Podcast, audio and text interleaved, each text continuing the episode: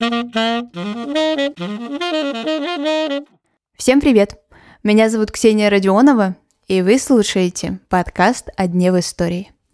На календаре 12 июня, и в этот день, 60 лет назад, состоялась премьера исторического фильма «Клеопатра» с Элизабет Тейлор и Ричардом Бертоном. Ошеломительные гонорары, провальный выпуск фильма и страстные романы. Слушаем историю про Клеопатру.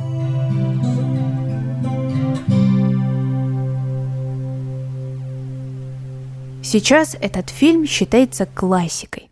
И даже если человек никогда не видел Клеопатру, то вероятность того, что он хотя бы что-то слышал про нее, довольно высока. Но оказывается, что при премьере дело обстояло иначе. Картину ждал финансовый провал. Время выхода Клеопатры – это противостояние между кинотеатром и телевидением. Создавать такой дорогостоящий проект вообще было безумно авантюрной идеей. Планировали, что бюджет фильма будет, ну, до 2 миллионов долларов. Когда его начали снимать, поняли, что не уложится от слова совсем. Фильм стоил 40 миллионов долларов. Если переводить в настоящий момент эти деньги, то сумма будет практически 350 миллионов долларов – Такие фильмы, конечно, и сейчас довольно редко снимают. Кинокомпания «20 век», которая занималась выпуском «Клеопатры», практически обанкротилась. И когда создатели поняли, что на этой дорогостоящей картине неплохо было бы еще и заработать, борьбу кинотеатров и телевидения пришлось отложить. И права на прокат телевидению продают. Спустя несколько лет Клеопатру показывают и по телевизору. Наконец-то доходы начали превосходить расходы. На самом деле, проблемы у этого фильма начались еще задолго до маленьких кассовых сборов. Когда картину создавали, на роль самой Клеопатры рассматривали исключительно Элизабет Тейлор. Но актриса в этой роли сомневалась и никак не соглашалась. В шутку решила она сказать, что сниматься она будет только за миллион долларов.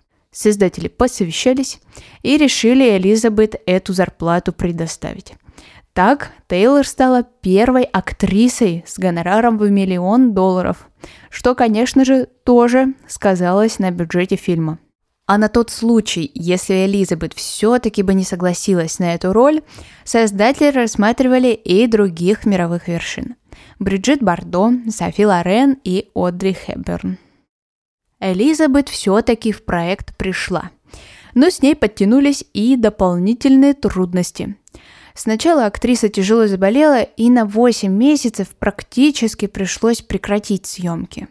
Ну а когда она вернулась, у нее закрутился роман, который стал вообще одним из самых скандальных в кинематографе.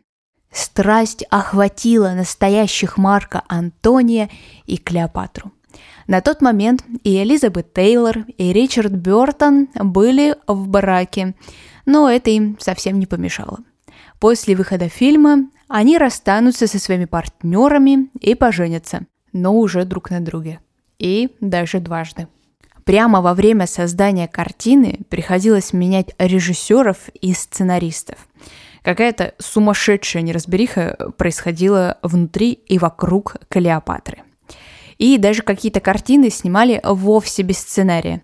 Это были актерские импровизации, которые отлично легли в окончательную версию фильма. Кстати, ее длина ни много ни мало целых 4 часа. Создатели планировали выпустить 6, но потом все-таки образумились, что люди такое, наверное, не высидят. На Оскаре Клеопатра была номинирована в девяти категориях, из которых четыре статуэтки забрала с собой. Лучший дизайн костюмов, лучшие визуальные эффекты, лучший оператор и лучший художник-постановщик. Десять лет назад, к 50-летию выхода этого фильма, было решено провести реставрацию картины. В архивах достали те самые негативы и все красиво оформили – Повторную премьеру картины провели на Канском кинофестивале. Пригласили детей Ричарда Бертона и даже оформили выставку украшений Элизабет Тейлор в некоторых красовалась сама Клеопатра. Фильм выпустили на DVD, и в такой вот редакции сейчас для нас доступна Клеопатра. Ну а на сегодня это все. Я желаю вам хорошего дня и не забывайте оценить подкаст на календаре. Услышимся совсем скоро.